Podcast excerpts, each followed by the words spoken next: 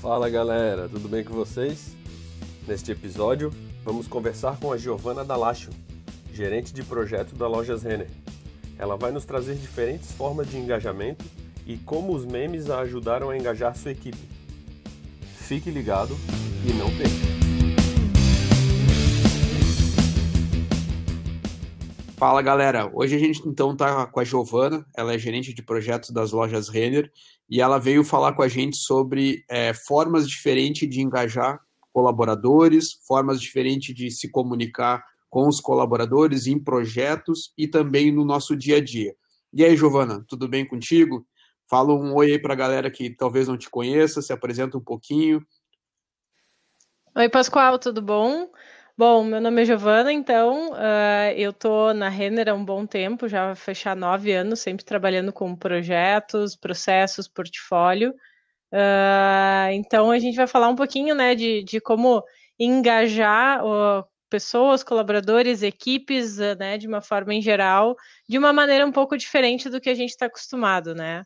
Uh, bom, me apresentando um pouquinho mais, então, eu venho voluntariando há um bom tempo, também há uns cinco anos, no PMI Rio Grande do Sul.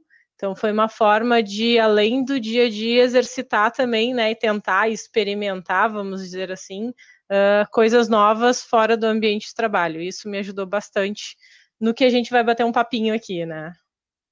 Bacana. É, eu, eu conhecia a, a Giovana através do voluntariado dela, do PMI, então a gente acabou fazendo um trabalho junto numa edição do ano passado do PMI no Rio Grande do Sul, onde a gente pôde dividir uma atividade junto com alguns jovens, mas eu também tive a oportunidade de ver uma palestra que ela traz um pouquinho sobre esse tema que a gente vai conversar hoje. Foi uma palestra bem interessante, é onde ela falava sobre memes e tal. Não vou dar tanto spoiler sobre o que a gente vai estar conversando agora. Acredito que a nossa conversa vai, vai encaminhar para esse, esse assunto.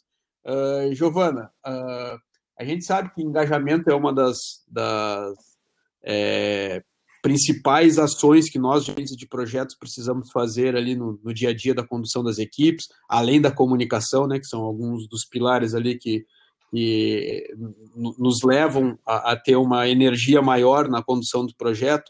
É, que tipos de abordagens são essas que tu comenta que são um pouquinho diferente do tradicional? Poderia nos apresentar aí alguma delas? Claro, eu acho que a gente sempre, quando fala em projeto, a gente vai lá para o método tradicional, né? Aquela coisa do escopo, da matriz RACE, do, né, a, a gestão da equipe como um todo, de cada uma das pessoas, de, mesmo sendo parceiros, né, terceiros ou dentro da equipe. E aí, uh, um dos pontos que a gente para mesmo são sempre naquelas coisas: qual é a apresentação padrão que a empresa tem para né, desenvolver um projeto ou qual é o documento padrão. E aí, quando a gente para na parte de comunicação e engajamento, tem, tem um momento que a gente começa a pensar como que a gente poderia fazer um pouco diferente do projeto anterior ou do desafio anterior que a gente teve. E nesse caso, a gente estava uh, desenvolvendo um projeto bem específico para uma área de, de, uh, de colaboradores né, internos, vamos dizer assim, que eram bem, que são bem criativos, né? Então são pessoas que não estavam acostumados a estar tá em contato com projetos, sempre olhavam o pessoal, nós, né, o pessoal de projetos, como aquela galerinha meio dura que entra na sala, diz o que todo mundo tem que fazer, sai fora, fecha a porta e tchau, né? E segue o, o baile. Mas a gente sabe que não é assim, né? Que a gente sabe que a gente precisa justamente desse engajamento, né? Que seja do usuário, que seja da equipe do projeto, para que as coisas aconteçam muito bem. A gente brincou até, né, Pascoal, na palestra, até Pascoal e Ana, né? A gente conversou bastante que a vida real não é o que está escrito, né? Exatamente o que está escrito em qualquer manual ou a qualquer treinamento. Ela tem que ser adaptada e ela tem que ser adaptada de acordo com o nosso usuário, o nosso público, independente qual ele seja. Olha. E aí, nesse caso, a gente, a gente viu que, ouvindo o nosso cliente de uma certa forma, ele nos trouxe muito feedback do que, que ele esperava, como se fosse né, o desenvolvimento desse projeto, e como ele não esperava. É. E, o, e o engraçado foi que a gente foi justamente para essa parte do mais esperava, né? Vamos potencializar o que eles esperavam. E a gente caiu justamente nessa coisa que também a gente não sabia, como equipe do projeto, o gerente do projeto, ou líderes em geral, que era fazer memes. Isso daí nunca foi um forte nosso. e eu acredito que eu não sei se vocês em algum momento já tenham utilizado memes para uma comunicação de um projeto, né? Não, é, eu... a primeira experiência que eu tive é. foi através da tua apresentação lá no congresso mesmo. Pois é, e aí a gente foi atrás de, ok, como melhorar essa comunicação, porque a gente estava vendo que o usuário não estava abrindo e-mail, não estava participando de reunião ou de mapeamento de processo, que seja a fase do projeto.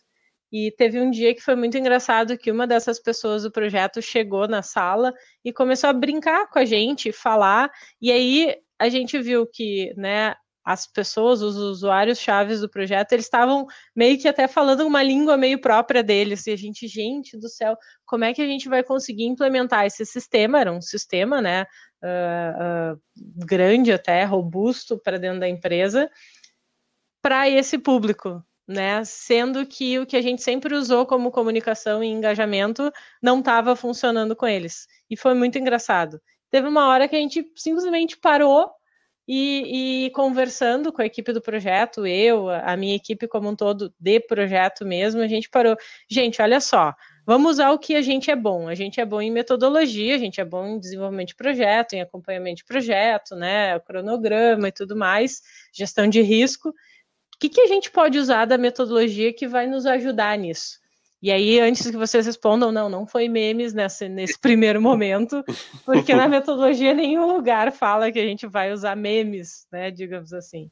Mas ele fala para a gente ouvir o nosso cliente. Ele fala que existe um tal de mapa de empatia que a gente pode, de uma certa forma, entrevistar o nosso cliente e entender um pouco mais ele. E entender como é que ele se comporta, o que, que ele vê, o que, que ele ouve, o que, que ele aspira, vamos dizer assim, né? E, e, conversando bastante com dois ou três uh, usuários chaves, a gente entendeu que tinham pontos em comuns ali e de que eles sempre diziam que ah, projeto é duro, projeto é difícil, projeto é moroso. Então a gente ficou pensando, poxa, como que a gente vai tirar essa carga do projeto? E, e teve um dia que a gente estava numa das sessões de mapeamento de processo para, para implementar essa ferramenta, que eles começaram a falar de um meme. E eles mesmos começaram a falar, e sabe aquele do gurizinho que acho que todo mundo, se eu começar a falar, né, de um ou outro meme, todo mundo vai vir na cabeça com esse meme. Então, daquele gurizinho que dá aquela na mãozada, aquele tipo yes, sabe? Uhum. Então, acho que todo mundo deve ter na cabeça esse gurizinho na cabeça. E aí eles começaram, yes, a gente vai começar o projeto. E eu, gente, não é que isso é legal? Isso é bom, eu acho que isso dá uma boa, uh, mas uh, dá uma boa, um bom desenvolvimento, né, de, de, de, uma peça publicitária interna, vamos pensar assim. E aí os, os usuários mesmos olharam, gente, mas a gente nunca viu nenhum projeto interno que tenha isso. Será que vocês vão usar isso? E a gente tá, não sei, vamos tentar. E aí vamos para a experimentação tentar isso. E o legal é que depois da primeira vez que a gente usou um meme, os usuários passavam, e aí a nossa meta de sucesso para ver se a gente estava atingindo o nosso usuário era se ele estava abrindo as nossas comunicações e comentando as comunicações. E um dado dia, depois de mandar o primeiro meme, a gente viu que as pessoas estavam realmente abrindo os e-mails e estavam já encaminhando para outras pessoas os e-mails, e a gente conseguiu atingir cada vez mais pessoas e, e tornar mais fã, né, mais divertido o que, que o, o pessoal queria receber de informação. Então, aí, pergunta para vocês, né, quem é que daqui, quando eu falei do gurizinho lá, fazendo aquela pose do yes, não mentalizou ah. esse meme na cabeça, que, que, é amplamente visto por e aí, né? Que surgiu aqui comigo. Uh, quando vocês resolveram abordar sobre a, a, a, comunicação desse projeto ser utilizado memes, veio de vocês ou na pesquisa eles, eles relataram que gostariam de ser impactados através de memes? Então, foi uma boa pergunta, Pascoal, porque quando a gente foi fazer o um mapa de empatia, a gente foi lá entrevistar um dos usuários que era como se eu dissesse, tipo assim, ele representa a grande parte, se não a maioria dos nossos usuários que a gente queria atingir. E não veio diretamente ele dizendo que ele queria um meme. Hum.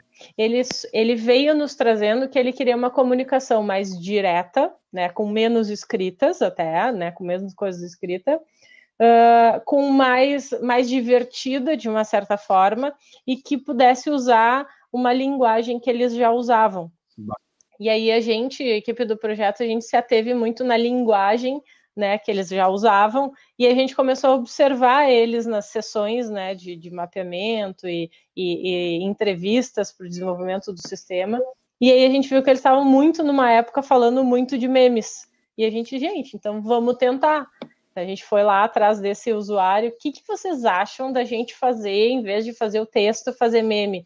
Eles nos olharam com aquela cara do, tipo duvidosa gente, vocês têm certeza que vocês vão fazer isso, mas essa, esse mailing de vocês vai até para a diretoria e nós, é, vai, mas a diretoria são tipo 5, 6 e vocês são 250. Eu preciso chegar nos 250.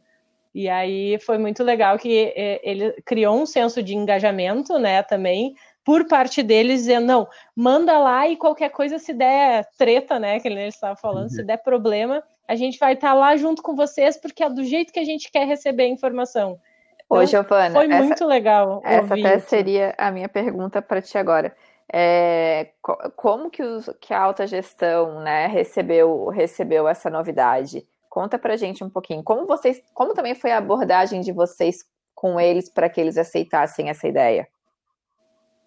Então, eu vou dizer que foi muito mais a gente focou no nosso maior problema, que o nosso maior problema não era chegar na alta gestão, era chegar no usuário, né, no nível mais tático operacional, que a gente chama, e não na, no nível macro, lá que eu tenho quatro, cinco pessoas porque essas pessoas da alta gestão elas já estavam devidamente comunicadas do andamento do projeto e é muito mais fácil eu comunicar 4, 5, né, e alinhar a informação entre 4 e 5 do que 250, até mais, tem mais outros públicos também envolvidos, mas dá uma base de 250 a 300 pessoas.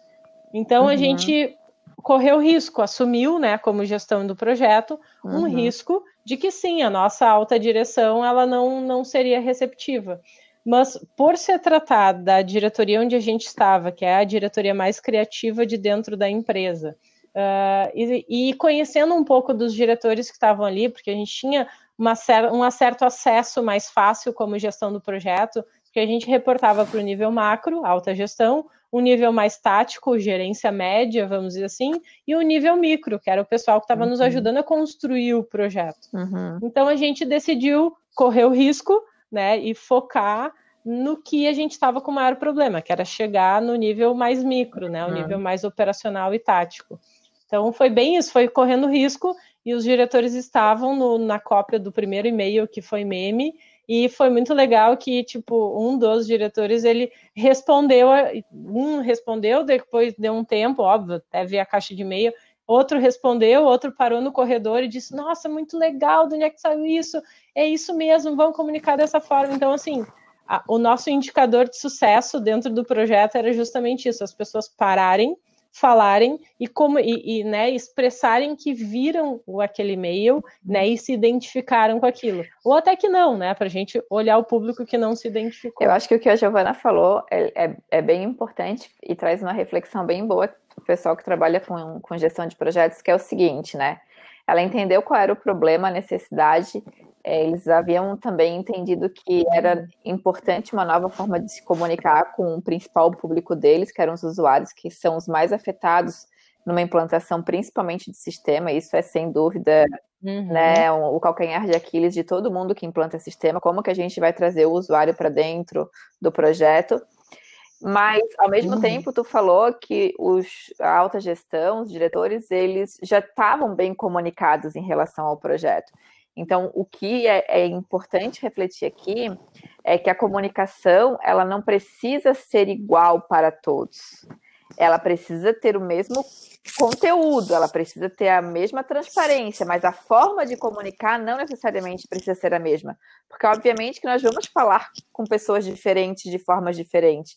A gente não vai falar na mesma é, quando a gente está reportando uma comunicação para a diretoria, a gente está falando com uma visão um pouco mais estratégica, né, de negócios. Quando a gente está reportando para o usuário, às vezes uma, uma comunicação um pouco mais técnica, processual. Então, assim, ó, a gente está comunicando, a gente está reportando sobre como está o status, o andamento do projeto em si, mas não necessariamente significa que a gente precisa comunicar todos da mesma forma. Como eles já estavam alinhados em relação àquilo que o projeto trazia, e eles observaram uma nova forma de abordar, porque para eles também é importante ver que esses usuários é, estejam dentro do projeto, eles acharam incrível, porque de alguma forma vocês reinventaram uma forma de é, conseguir gerar essa conexão com os usuários, porque às vezes existe um pouco desse, é, não posso dizer que é um erro, mas desse hábito das pessoas comunicarem todos de uma forma igual. Tu pode falar a mesma coisa de formas diferentes, entendeu? Então é esse cuidado que Exatamente. de projetos tem que ter um pouquinho. Falar a mesma coisa Exatamente. de formas diferentes. E a partir do momento que os, a alta gestão entendeu que vocês encontraram uma maneira de se comunicar com os usuários, excelente, porque é isso mesmo que eles estavam esperando de vocês. Exatamente. Entendeu? Até teve uma, teve uma etapa que foi bem marcante no meio dessa do projeto como um todo, que era uma parte de laboratórios. A gente fez laboratório com três fornecedores para os usuários escolher qual era, escolherem né, qual era o fornecedor que eles queriam trabalhar, o sistema, a ferramenta. Então foi muito colaborativo desde o início. E quando chegou nesse momento, a gente até já estava usando memes na comunicação. Uh, e, mas o, o que foi engraçado foi que a gente fez os três laboratórios e a gente, óbvio, como gestão, né, às vezes por já lições aprendidas de outros projetos, de ter feito algo muito parecido para escolher um parceiro, né, nesse caso de sistemas, a gente identificou que o, a gente dos três o, tinha o exato o número um, que a gente já achava que era, o número dois, o número três, mas precisava passar né, por esse processo para escolher de fato e o usuário dar o aval dele final, vamos dizer assim. E foi engraçado que quando passou o primeiro fornecedor, foram, sei lá, 20 pessoas, 30 no máximo. E no final do primeiro laboratório, a gente fez um meme finalizando o primeiro dia, que era o, o gurizinho também dando yes, finalizamos o primeiro, e era aqueles. Uh, aquele outro meme que eu acredito que a pessoa vai vir na cabeça, que é tipo aquele meme de quando queremos nos encontrar, na segunda, na sexta, no sábado, né? Que tem aqueles quatro e palitinhos aí, são bonequinhos de palitinho, e aí a gente colocou, acabamos um fornecedor, aí era o, palitinho, né, com os bracinhos para cima, tipo, yes, uh, uh, ficando feliz. Uhum. Quando acabou, quando foi para o segundo fornecedor, foi muito engraçado que teve muito mais gente do que o primeiro, por quê? Porque eles viram o e-mail do primeiro e tipo, nossa, tá rolando mesmo. Não, eu vou lá porque eu fui convocado. E as pessoas que foram no primeiro chamaram mais as pessoas, mais pessoas para ir no segundo e dito e feito a mesma coisa no terceiro. E aí no final a gente fechou esse laboratório que a gente chamou, que eram dois dias de experimentação com cada fornecedor com um e-mail, né, com os mesmos bonequinhos, e yes, fechamos os três fornecedores, e aí botamos embaixo, foram uh, ah, 24 litros de água, não sei quantas térmicas de café, térmicas de leite, né, biscoitos, bolachinhas e esse tipo de coisa, e aí colocamos embaixo, foram uh, ah, 33 pessoas que participaram dos três fornecedores, 20 e poucas pessoas participaram de dois, e aí foi muito legal, porque quando chegou esse e-mail na diretoria, que este era um e-mail que passava por todas as camadas de comunicação, vamos dizer assim. Uh, a diretoria, os diretores vieram, Giovana, eu quero saber quem são essas 33 pessoas e essas 22 pessoas, porque eu quero agradecer pessoalmente. Então, Poxa. gerou, né, depois, uh, uh, os diretores fizeram isso. Foram lá, agradeceram, foram na área, né, eu quero agradecer o fulano, Beltrano Ciclano, que é isso, aquilo, muito obrigado, pá, vai ser muito legal. E, e até hoje, né, a gente gera um engajamento. Óbvio que todo projeto tem seus percalços, mas a gente, com esse tipo de comunicação e aproximação do nosso cliente maior, a gente gerou, eles mesmos protegem, às vezes, tá, gente, a gente sabe que tem problema ainda, né, que a gente está melhorando, porque o negócio é muito grande, uhum. mas uh, beleza, vamos canalizar aqui o problema, que daqui a pouco a equipe lá do projeto, e eles mesmos servem como canais de comunicação para a gente, né, trazendo o problema e até também trazendo oportunidade, né. E aí dois pontos aí para se levantar nessa tua última fala, né, Giovana, porque assim, a gente está falando de um projeto que foi implementado pela equipe de vocês na Renner, né? Então, quando a gente pensa Renner, a gente uhum. não pensa numa pequena e média empresa, a gente pensa num monstro de empresa, porque é gigante, né? Uhum. E uhum. não tiveram que achar ferramentas de comunicações mirabolantes, né? Vocês se comunicavam muito bem por hum. e-mail, com os seus memes, né? Com as suas histórias. É, conseguiram engajar a equipe por meio disso. Então, o que que, o que, que quais, quais, eram os ingredientes ali, né? Primeiro que vocês tinham o aval ali da, da diretoria, vocês encontraram uma maneira é, muito bacana de se comunicar, entenderam qual era o perfil dos usuários e conseguiram encontrar uma maneira interessante de se comunicar com eles, certo? E tinha boa vontade. Então, às vezes, é, eu, eu, percebo muito isso nas consultorias que eu levo, principalmente quando a gente entra em organizações maiores, que eles perguntam ah, quais são as ferramentas que vocês usam. E quando eu falo assim, hum. eu uso hum. papel, uma parede, as pessoas me olham meio atravessado num primeiro momento sabe? Mas é isso que eu quero é. dizer, não necessariamente tu precisa utilizar softwares de gestão de projetos, claro. Eu não estou dizendo que não se deva usar, existem projetos cujo isso é extremamente importante, mas é que se você não tem papel, e-mail, WhatsApp, ainda funciona muito bem, entendeu? Tu não precisa querer Exato. investir, às vezes, numa ferramenta de gestão de projetos que você vai perder, às vezes, muito mais tempo aprendendo a usar do que gerenciando o projeto propriamente dito. Então, existem formas muito bacanas de gerenciar projetos sem utilizar ferramentas muito mirabolantes. Claro que eu digo assim, eu sempre costumo dizer, só para fazer um parênteses, por, por, exemplo, eu vou implantar um RP, né? E as pessoas me falam, ah, tu usa Project para fazer cronograma? Eu falo, não, porque Project para gestão de projetos de implantação de sistemas de software não funciona entendeu? Uhum. Ele funciona muito bem para um projeto de engenharia, construção civil, que tem, né, um desdobramento de atividade sequencial, assim, que acontecem exatamente uma atrás da outra, e papapá. Mas não é o caso de software, entendeu? Então, assim, as pessoas têm que ter esse, essa, essa habilidade de compreender também qual é a melhor ferramenta, qual é o melhor processo a ser utilizado, qual é, o melhor, qual é a melhor prática que você não precisa utilizar todas que estão lá nos guias, né? Que você falou no início, muito bem colocado uhum. ali. Então, tem tudo isso que eu acho que faz a diferença numa gestão é, de projeto e que principalmente faz com que atinja os objetivos finais ali do projeto, né? Então, para mim, isso é fundamental e tá de parabéns, de verdade, pela condição do projeto na Renner, né? E a segunda, Não, obviamente, e a segunda, obviamente, que é a compreensão também da diretoria em relação a isso, né? É, de uma certa forma, eles deram autonomia para que vocês encontrassem o caminho certo. E isso é fundamental, porque existia confiança na equipe, assim como existia a confiança de vocês né, nos usuários na equipe que estava, é, vamos, vamos dizer assim, abaixo, né? Então, uma série de pessoas que, dentro daquilo que se propõe a fazer, seguras e confiantes, é, conseguiram executar muito bem as atividades de um projeto. E eu acho isso fantástico, assim, para mim esses são os ingredientes clássicos de um projeto de sucesso. Pessoas engajadas, motivadas, cada um sabendo exatamente o seu papel, desempenhar ali qual é o seu papel, a sua responsabilidade, com autonomia dentro dos seus parâmetros, né? E todo uhum. mundo super bem comunicado e principalmente o apoio da, da alta gestão, assim. Da gestão, exato. Uhum. Ô, Giovana, é, eu tenho um, uma opinião bem particular a respeito disso e a, a minha equipe da, da, empresa, até lá no voluntariado, eles sabem. Eu não acredito em uma metodologia ou um método para tudo. One fits all não existe. E, e, a minha carreira toda foi desenvolvida muito em cima disso.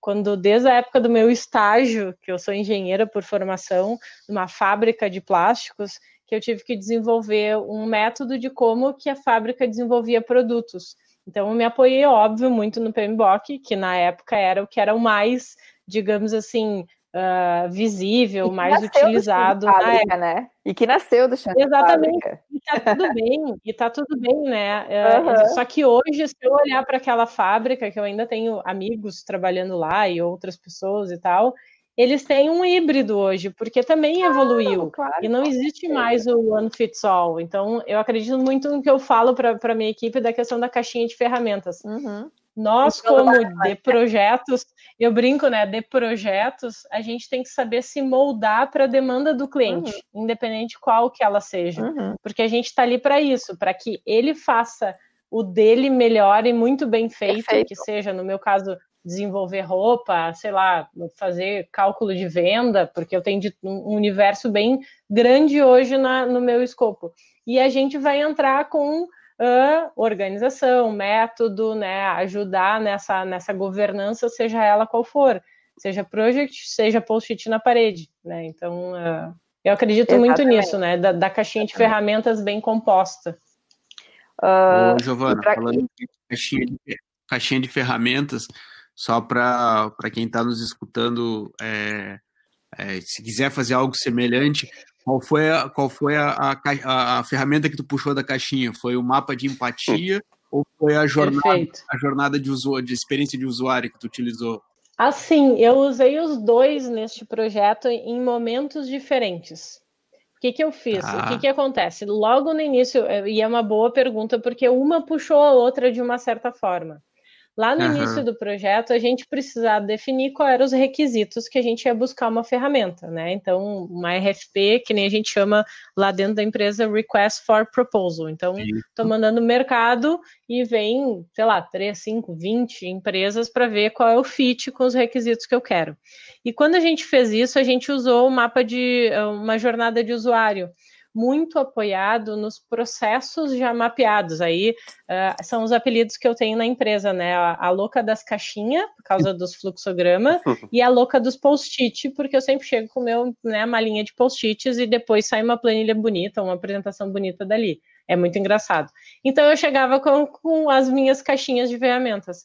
E quando eu, a gente fez a jornada do usuário, a gente entendeu, apoiado nos, nos processos, então tinha pessoas de processos envolvidos, né, junto com o usuário, uh, para identificar o que, que tinha que ficar igual, né, e melhorar, e o que estava muito ruim e tinha que, né, se tornar bom, pelo menos, ou, né, utilizável de uma certa forma. Porque a gente tem pontos de atrito ao longo da jornada. E no meio desse mapeamento da jornada, a gente identificou quem eram os nossos maiores usuários. Então era o XPTO lá, a pessoa X, né, o papel, né, o tá. cargo, enfim. Que foi esse cargo que depois a gente puxou e identificou que virou o mapa de empatia lá Legal. na frente.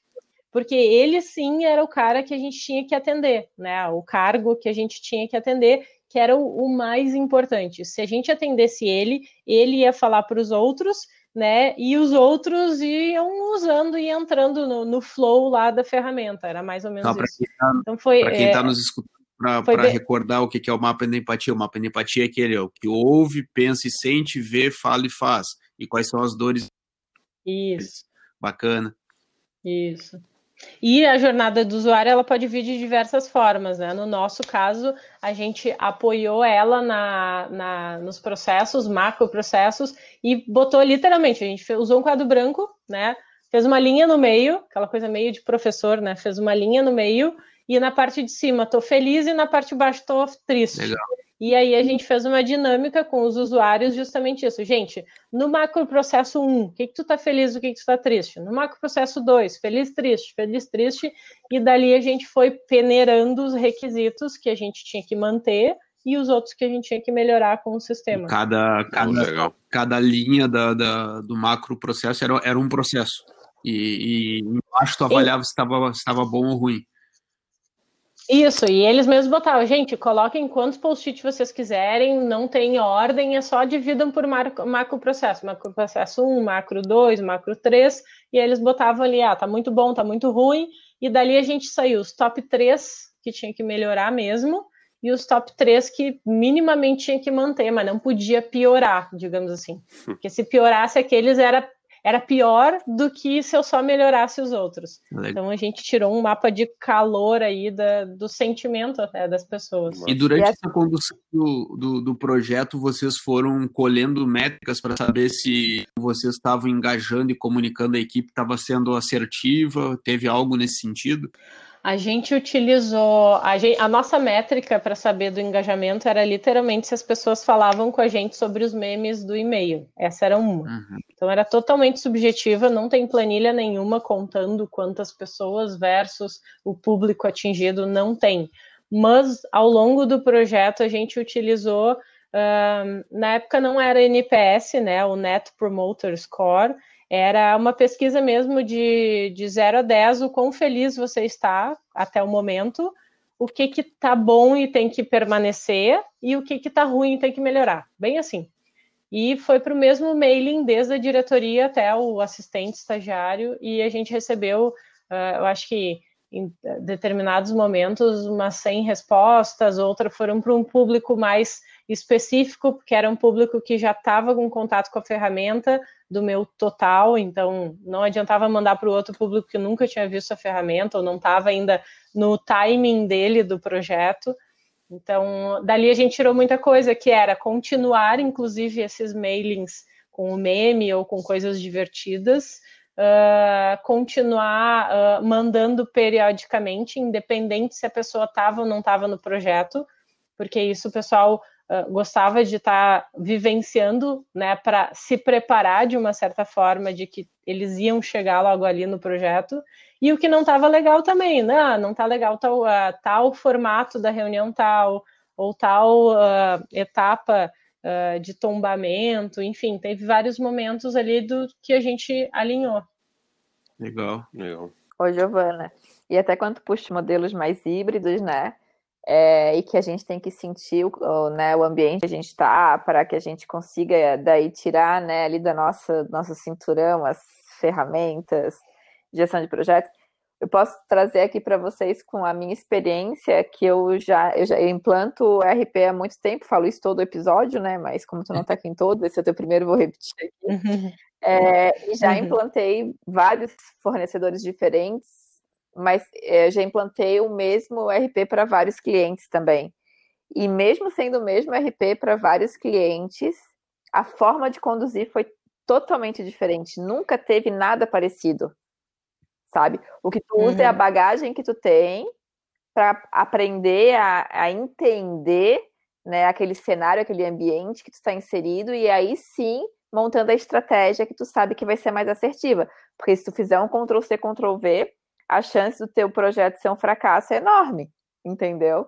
Porque são exato, culturas diferentes, exato. são pessoas diferentes, cenários totalmente diferentes.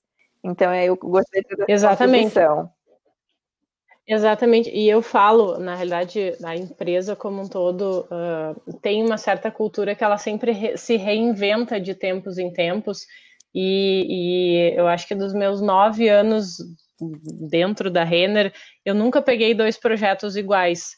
Até coincidentemente hoje a gente estava tava falando de, de, de, um projeto, enfim, que a gente fez, que eu fiz há uns 4, 5 anos atrás, uh, dentro da empresa, e hoje as pessoas vieram, ah, como é que foi? Porque a gente está tentando fazer algo parecido aqui. E aí eu disse: olha, igual não vai ser, vai ser desafiador porque o teu ambiente é diferente. O meu ponto é: tentem colocar pessoas internas e pessoas externas, porque me ajudou lá atrás. O resto é metodologia que a gente cata por aí, né? Eu brinco, chuta uma árvore, cai uma metodologia por aí, e a gente usa de uma, de uma certa forma. Mas uh, o pessoal mesmo, até hoje, eles, eles comentam, né, que por mais que esse escopo, até desse projeto que eu estou falando agora, desse segundo, né, de hoje, uh, eu acho que eu já falei para umas três pessoas diferentes ou áreas diferentes dentro do, da empresa, e de todas elas saiu de um formato diferente, porque é a especificidade da área, são usuários diferentes. Né? Então, a metodologia até foi uma base a mesma, mas cada área, a gente brinca, né, setorizou a sua metodologia, mas o objetivo final foi atendido, uhum. que era o que a área precisava. Então, tanto faz se eu vou botar no post-it, se eu vou botar no VSTS, no project, né? Uh, depende. Depende muito. Exatamente. Pô, eu até. Ô, Giovana, eu queria te fazer. Eu acho que eu já. Essa pergunta eu venho fazendo para todos os. Uh, todas uhum. as pessoas que vêm aqui conversar com a gente, que é em meio a toda essa pandemia e esse novo normal que todo mundo está chamando aí.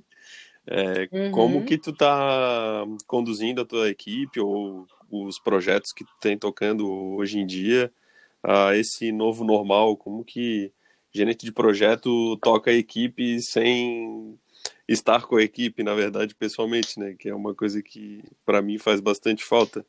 É, como que tu vem conduzindo e quais as uh, o que que tu vem fazendo aí nesse meio tempo para para tocar esses projetos uh, remotamente? Né? É uma boa pergunta. Uh, eu vou te dizer que as duas primeiras semanas uh, de estar 100% home office foi, foram muito difíceis. Uhum. Uh, a gente já vinha praticando home office, mas assim, uma vez por semana. E eu tenho uma equipe de 15 pessoas, fora os parceiros que a gente gerencia de uma certa forma, fora são projetos dentro da diretoria, projetos de fora da diretoria, então eu tenho um ambiente bem híbrido. Eu tenho squads, eu tenho projetos tradicionais, eu tenho mapeamento de processo, então o meu portfólio, minha carteira, vamos dizer assim, é, é grande. Uhum. Uh, as duas primeiras semanas, de uma certa forma, foram bem difíceis, porque, para começar, a nossa reunião de equipe, vamos dizer assim, não é bem um relatório de status semanal nem nada. Era aquele bate-bola de dois minutos cada um, falando como é que está o seu, seu projeto, a sua demanda, uh, para que todo mundo fique sabendo, porque com 15 pessoas é difícil tu alinhar né, as, a, a, o que todo mundo está fazendo e interligar os assuntos. Uhum. Uh, as duas primeiras semanas a gente fez a reunião remoto, legal, no Zoom, todo mundo se via, tudo bem. Até que começou a dar errado certas coisas.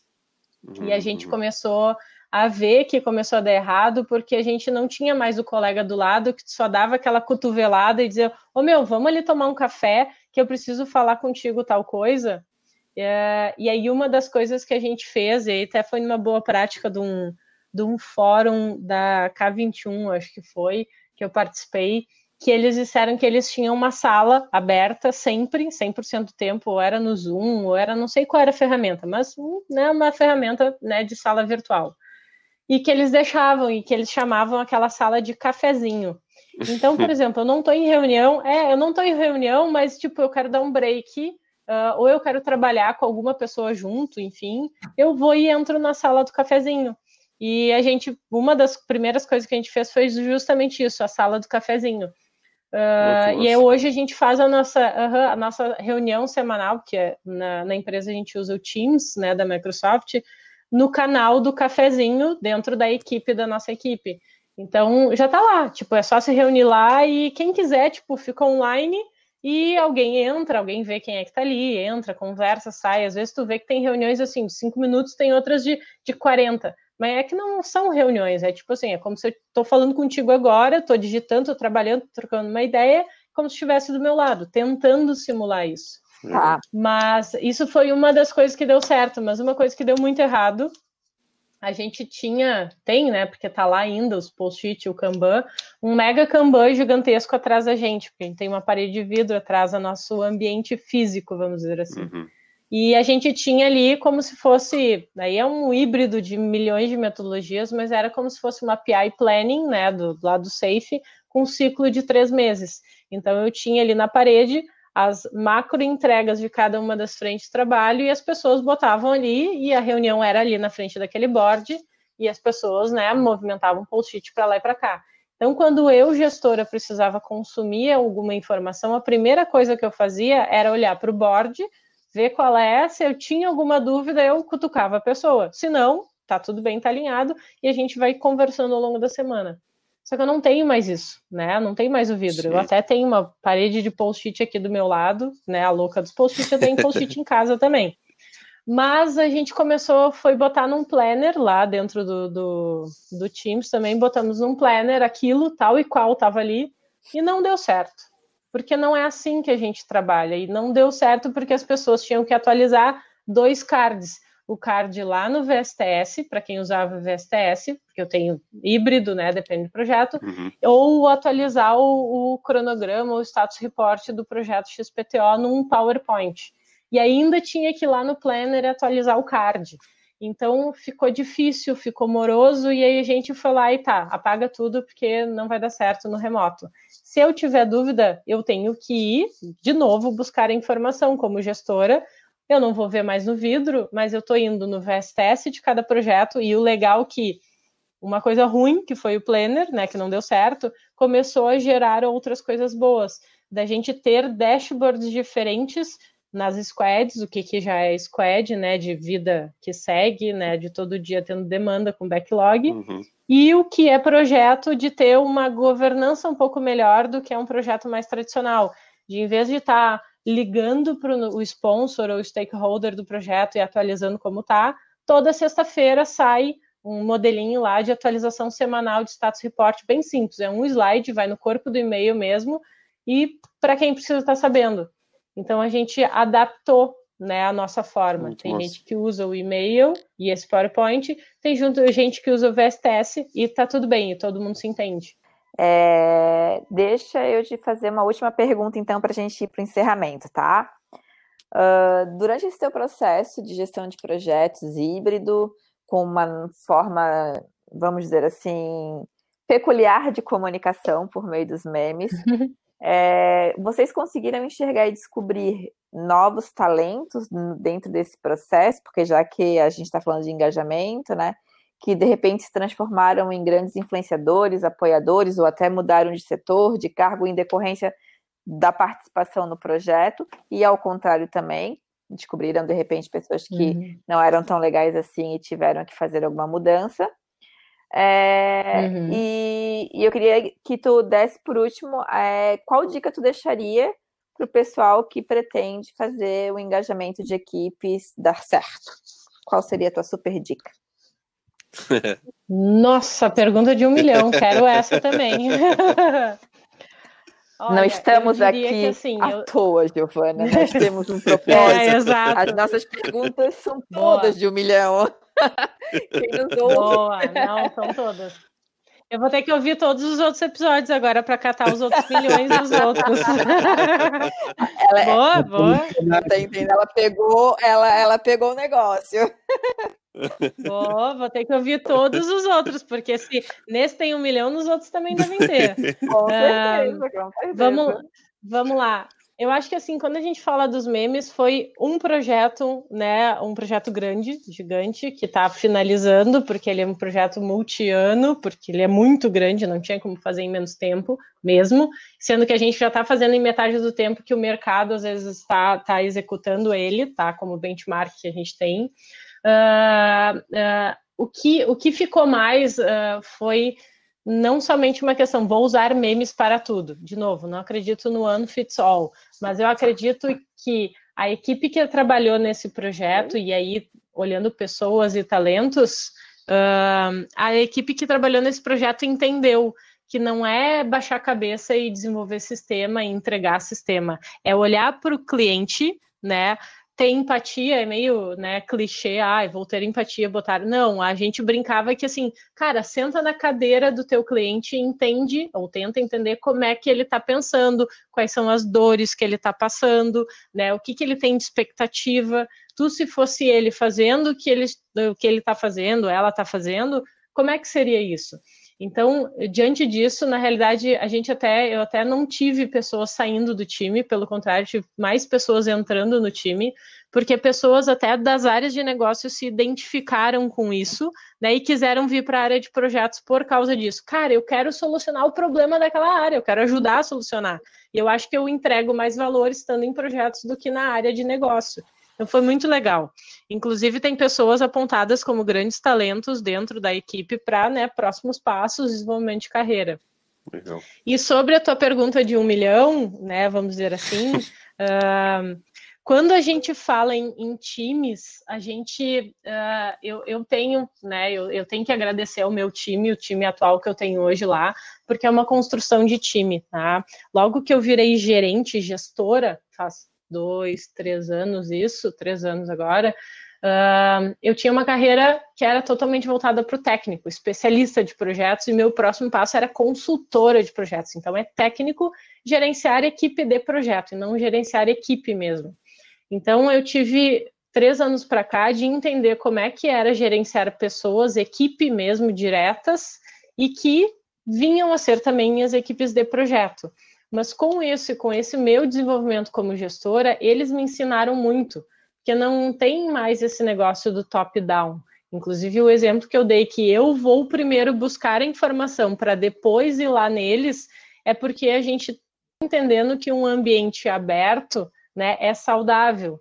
E eles sabem, porque tem papéis e responsabilidades, tem ônus e bônus. Eu não controlo o horário que eles começam a trabalhar, nem se o, a pausa do café ou do almoço dura muito mais, agora muito menos em home office. Né? Não controlava antes, quando sentava do meu lado, não vai ser agora que eu vou controlar. Porque eu não acredito nisso. Eu acredito de que se a pessoa entende qual é o papel dela, e nós, como equipe, nós temos um contrato de equipe que qual é o nosso propósito. E todo ano a gente revisa isso. Foi difícil fazer a primeira vez, foi muito difícil. Eu não sabia como fazer, as pessoas não sabiam como fazer, mas a gente já está no terceiro ano tendo isso. E todo ano é revisitado, porque muda, as pessoas mudam, tem gente que. Tá, ultimamente tem mais entrado gente do que saído, não saiu ninguém da equipe, só a equipe aumenta ultimamente, mas as pessoas estão deslocadas para outros projetos com outros ambientes e também trazem essa, essa nova carga, esse novo conhecimento. Mas com um contrato de equipe, né, e lá dentro do contrato de equipe, que meu chefe não ouça isso, mas ele já leu, né, tem lá que a gente, uh, o que, que a equipe é, não é, faz, não faz. Né? Eu acho que vocês conhecem como definição de produto, né? O que, que um produto é, não é, faz, não faz, um serviço. A gente trouxe para o conceito de equipe. E dentro do é, não é, faz, não faz da equipe, que é bem engraçado, ali é, permite eu, fazer bullying. Eu, eu utilizo muito então, para é, é, fazer, é, é, principalmente, delimitação de equipe. Perfeito, é bem isso. E ali a gente botou o é, não é, faz, não faz, e o engraçado ali foi o bullying, mas não é aquele bullying chato, né, gente? Vamos lá deixar bem claro aqui. É aquele de que, cara, eu vou fazer uma piadinha, tá tudo de bom, mas, por outro lado, tu é fulaninho de projeto, líder de projeto, tu é PO da squad, tu tem o papel e responsabilidade de fazer tal coisa, eu vou te cobrar também. Então tem aquela coisa de levar para o lado pessoal, né? A gente, nosso amigo secreto no final do ano passado como equipe foi de zoeira, literalmente zoeira, né? Teve cada presente ali que foi total zoeira. E eu entro no meio, porque eu não acredito que eu seja algo fora. Óbvio que a gente sabe que não é a mesma coisa um gestor e a equipe junto, mas se eu não tiver essas barreiras que a gente, sei lá, volta 15, 20 anos para trás no ambiente de trabalho tinha, isso ajuda, isso flui melhor. E aí, trazendo para o ambiente do novo normal ou dos problemas que a gente está enfrentando agora, que é redução de salário, redução de carga horária, né?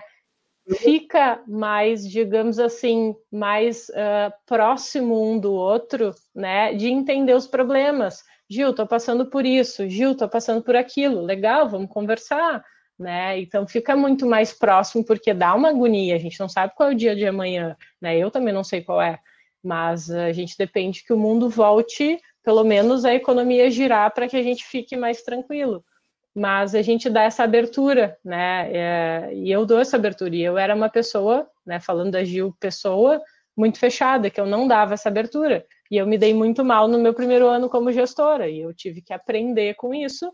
A equipe me ajudou. E hoje, trabalhando num ambiente mais aberto, vamos dizer assim, de uma certa forma, que dá para conversar, dá para puxar para a sala do cafezinho, Gil, vamos tomar um cafezinho, vamos, nós vamos entrar lá na sala e tá tudo bem do mesmo jeito que vai ter outro dia que eles vão me chamar, ou entre eles vai dizer, cara, hoje não dá porque tá tucanado, pode ser amanhã, de um jeito seco e tá tudo bem também. Então é cultivar esses laços, né, entre a equipe, uh, ah, para a gente todo mundo entenda qual é o propósito tanto da empresa quanto da equipe, né, porque pode ser que uma ajude a outra, mas não necessariamente uma é igual à outra, mas para que as pessoas se sintam à vontade para fazer o que elas fazem de melhor, né, no dia a dia. Bom, muito massa. Show. Aproveita agora esses minutinhos finais, fala um pouquinho mais quem é a Giovana, dos projetos da Giovana, pode falar da vida pessoal, da vida profissional, fala aquilo que tu tem vontade de falar para a gente fechar com chave de ouro aqui esse podcast para os vanguardistas, para o público que nos ouve te conhecer um pouquinho melhor também, e aí depois a gente encerra, tá bom? Obrigada, Gil. Super beijo. Legal. Obrigada, Ana. Beijo. Bom, a Giovana é, é por formação engenheira, né, gerente de projetos uh, numa grande empresa de varejo, mas ela também é uma amante de viagens. Eu adoro viajar e que pena que é um podcast, porque vocês não podem ver minha coleção de canecas que eu, eu tenho aqui vi. do meu lado. Eu já vi. Então, é, tu já viu, né? Exato. Então, eu adoro viajar, adoro estar com pessoas, né? Estar dentro de casa é uma dificuldade para mim agora, é, em home office 100%, mas é tá sendo bem gostoso porque eu estou conseguindo aproveitar a casa de uma certa forma, né? Gosto de ficar em casa também. Uh, eu acho que a minha carreira toda foi sempre desenvolvida para essa área de gestão de projetos, desde a faculdade.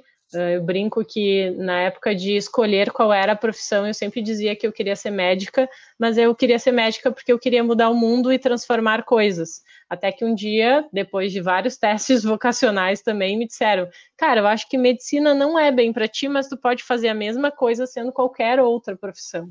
Então, eu foquei na engenharia e foquei na parte de gestão de projetos, processos também, tenho um background bom nisso.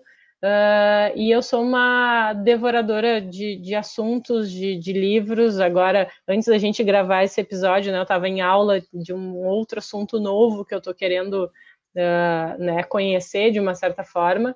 E, e, eu acho que isso nunca vai parar. Eu sempre vou estar tá aprendendo alguma coisa e eu vou estar tá aprendendo com as pessoas de tudo quanto é lado, porque é, é miopia minha, né? Tentar achar que eu sei de tudo. Não, eu tenho ainda muito a aprender.